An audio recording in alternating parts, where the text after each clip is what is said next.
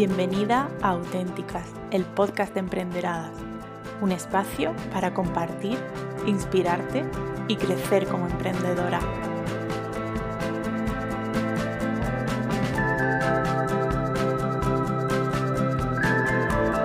Hola a todas, bienvenidas a esta iniciativa de Emprenderadas dedicada eh, a tejer una red de apoyo entre emprendedoras para ayudarnos así, bueno, pues a poner un poquito de color y sacarle provecho a estos días en casa. Antes de nada quiero presentarme, mi nombre es Iria del Bosque y me dedico, entre otras cosas, al coaching.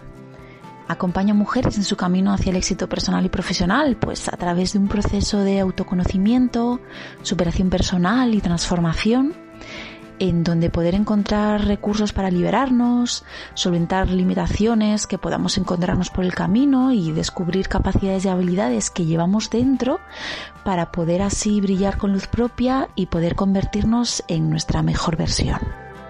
En este audio me gustaría reflexionar con vosotras sobre la reinvención profesional, que es algo que conozco muy de primera mano, no solo porque sea un objetivo que se suele trabajar mucho en procesos de coaching, sino porque en mi caso lo viví muy de primera persona. Eh, yo fui diseñadora de interiores y docente durante más de 10 años y en el último año compaginé el diseño de interiores con estudios de coaching porque en ese momento tenía en mente aplicarlo tanto en docencia como en los procesos de diseño con el cliente y con el equipo de trabajo. Eh, esta etapa es una etapa que disfruté con absoluta, o sea, absoluta pasión durante el tiempo que duró porque era algo que me encantaba. Pero ¿qué pasó?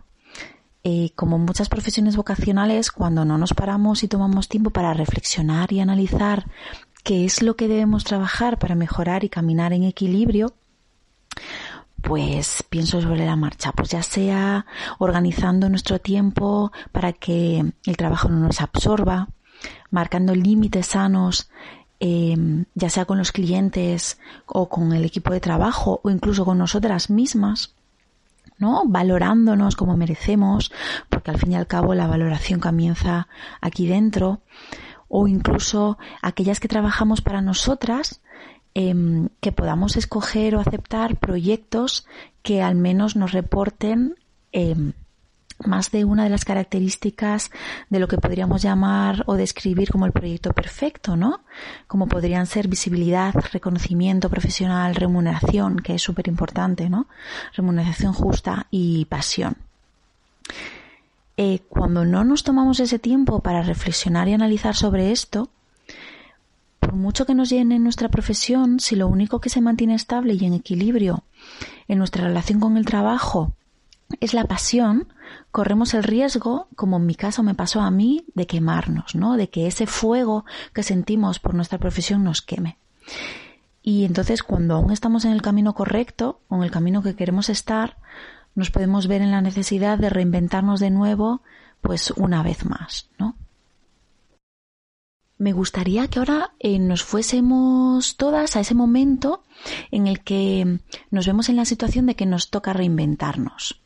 Porque bueno, muchas de vosotras os podéis preguntar, vale, pero ¿cómo sé que ha llegado ese momento, no? ¿Cuál es el detonante que nos dice que es el momento de reinventarse?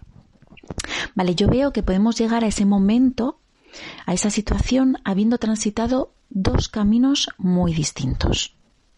El primero es ese en el que hasta el momento no hemos encontrado qué es eso que nos llena. ¿Vale? Pero la necesidad de encontrar algo que nos encienda y que nos haga arder comienza a estar presente cada vez más a menudo. Aunque al principio esté espaciada en el tiempo, pero al final llega un día que es el que yo denomino la llamada, en el que te levantas de la cama y te dices, oye, ¿y por qué no? ¿No? ¿Por qué no voy a hacer y encontrar eso todos los días que tanto me gusta? ¿Por qué no voy a hacer algo que me nutre y que me llene? ¿No? Y, y nos llega como esa catarsis. Sí que es verdad que esto también nos puede em, suceder cuando la vida nos pone en una situación en la que prácticamente nos obliga a preguntárnoslo, ¿no? Como puede ser un despido o un contrato. Pero bueno, al fin y al cabo, si nos lo preguntamos, es porque la necesidad de arder está ahí, ¿no? Y está esperando a encontrar una grieta dentro de nosotras para poder em, salir, ¿no? Y al fin y al cabo dar el primer paso. Ese es, es el primer camino, ¿no? Pero después, por otro lado, está un segundo camino que es tal y como os comentaba antes con mi historia. Cuando tienes una profesión vocacional, sabes que estás en el camino acertado, pero el disfrute y la motivación comienzan a disminuir, ¿no? Como, eh, como si llevases una mochila cargada de cosas que empiezan a, a machacarte, ¿no? Pues como maratones de trabajo interminables, falta de asertividad a la hora de manejar las relaciones dentro del trabajo o el mismo síndrome de la impostora, ¿no? Eh, posiblemente esta situación es muchísimo menos catártica que la anterior, pero no deja de existir una necesidad de reinvención dentro del propio camino escogido, ¿no? En donde lo que cambia no es tanto la senda que transitamos, sino la manera que tenemos de, de recorrerla.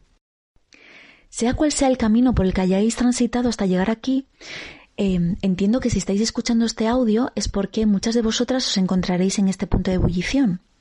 ¿Y cuál es el principal obstáculo que nos encontramos cuando llegamos hasta aquí? El miedo, el miedo al cambio. Así que vamos a ver cómo podemos gestionar de la mejor manera posible este miedo. Partamos de la base de algo muy importante y es que el miedo es una emoción absolutamente necesaria en nuestras vidas, ya que nos hace estar eh, alerta de algo de alguien em, que consideramos que nos puede afectar o alterar eh, nuestra vida con consecuencias negativas o simplemente inciertas, ¿vale? Porque también está el miedo a la incertidumbre. Em, el miedo es una emoción muy valiosa de la que nos podemos valer para em, avanzar si permitimos que nos acompañe sin que nos controle. ¿Y cómo hacemos esto? Pues desde el autoconocimiento, preguntándonos primero con sinceridad cómo estoy reaccionando ante este miedo, cómo suelo reaccionar ante este miedo. El ser humano ante el miedo puede reaccionar o atacando al peligro, o paralizándose ante él, o huyendo. Hay personas a las que el miedo al cambio les funciona como un desafío, ¿no? El miedo les empuja a dar ese primer paso. Hablamos de esa sensación que aparece cuando, como cuando vamos subiendo la montaña rusa de camino al pico más alto y el estómago se nos, aprieta, se nos aprieta fuerte, fuerte, pero al mismo tiempo sentimos también el subidón esperando la ansiosa em, llegada del descenso, ¿no? Eh, es el mismo que cuando nos decimos, ¿qué pasa si lo hago? ¿No? ¿Qué pasa? ¿Qué pasa si doy el, si doy el paso al cambio? Por el contrario, hay personas que ante el miedo al cambio se paralizan y cuando les llega a la cabeza la pregunta de ¿y si esto no sale como espero, no? ¿Y si sale mal? ¿Y si no sale como yo lo tenía imaginado? ¿No? Se paralizan y después huyen, que es ah, no, no, no, antes de que esto salga mal, yo prefiero no hacerlo.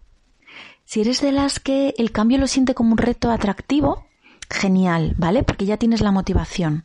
Pero ahora toca anteponerse un poco a, y prepararse a lo que puede pasar, ¿no? Deberíamos preguntarnos, ¿qué obstáculo obstáculos me podría encontrar de camino al éxito? ¿No? Los estoy teniendo en cuenta. ¿Tengo los conocimientos y herramientas para solventarlos? Si por el contrario eres de las que el miedo te paraliza y no te permite saltar eh, hacia tu meta, vamos a crear primero una red de seguridad que te ayude a sentirte más tranquila y segura, ¿vale? Podríamos preguntar, ¿qué obstáculos me podría encontrar por el camino, no? ¿Tengo ya los conocimientos y herramientas para solventarlos? Y de no ser así, ¿cómo podría conseguirlos? ¿No? También deberías preguntarte, ¿qué puedo ganar si esto sale bien, ¿vale? ¿Qué conseguiré cuando esto llegue allí, Y encontrar esa motivación que necesitas. Se trata en general de manejar nuestro miedo con el fin de equilibrar un estado de anticipación que nos permita crear un plan realista con una sensación de seguridad necesaria que nos permita dar el paso a la acción. Por otro lado, cuando hablamos de reinventarnos, tenemos que tener en cuenta que mm, Dar el primer paso va a significar transgredir, romper y traspasar nuestro lado más racional. Entonces, esto, sobre todo para las que aún no sabéis em, a qué os queréis dedicar en este nuevo, en esta nueva etapa, eh, o qué es lo que os gusta, em, deberíais preguntaros desde la sinceridad y desde la emoción, ¿no? En plan, ¿qué es lo que más deseo, no? ¿Qué es, qué es lo que me apasiona? ¿Vale? ¿Qué es lo que me mueve por dentro? Em, ¿Qué pasa? Que cuando estamos en esta fase de sueño, de no ponernos límites a la hora de, de descubrir qué es eso que nos apasiona, nos podemos encontrar con la situación de, mm, de, ponernos o de encontrar lo que consideramos que es un imposible. Entonces me voy a ir a un extremo eh, súper extremo, ¿no? Y os voy a poner un ejemplo. Es, ¿qué pasa si a esta pregunta nos respondemos a nosotras mismas em, que lo que hemos deseado toda la vida y el sueño que queremos cumplir es ser astronautas, ¿no? Y acto seguido, después de ese subidón, ¿no? De esa energía de, ¡buah! He llegado a la conclusión, nos damos cuenta de que tenemos 40 años, de que estamos en baja forma, de que mm, no sabemos nada de física ni de matemáticas, de que hablamos dos idiomas de los cuales ninguno de ellos es inglés y tenemos vértigo desde el tercer peldaño de una escalera bajita. ¿Qué pasa? En este caso vamos a decir, ah, no, ya no puedo, lo dejo. No. En ese caso deberíamos reflexionar sobre qué tiene más peso a la hora de reinventarse? ¿Ser astronauta o escoger una profesión que nos reporte lo mismo que creemos que nos va a reportar ser astronauta? Por ejemplo, em, yo puedo aseguraros que encuentro la misma satisfacción personal en un proceso de coaching que en un proceso creativo de un proyecto, ¿no? O encuentro la misma ilusión em, tratando con una clienta en su proceso que cuando veía evolucionar a un alumno. Así que podemos encontrar lo que buscamos en sitios muy distintos. Entonces, lo que mm, os recomiendo es que os preguntéis, ¿qué me gusta hacer? ¿Cómo me quiero sentir? ¿Qué quiero obtener?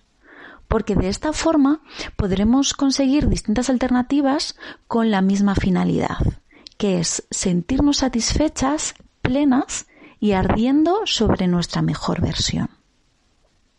Así que, dicho esto, os pregunto, ¿qué? ¿Te animas a reinventarte? Ha sido un placer poder compartir este ratito con vosotras y reflexionar sobre la reinvención.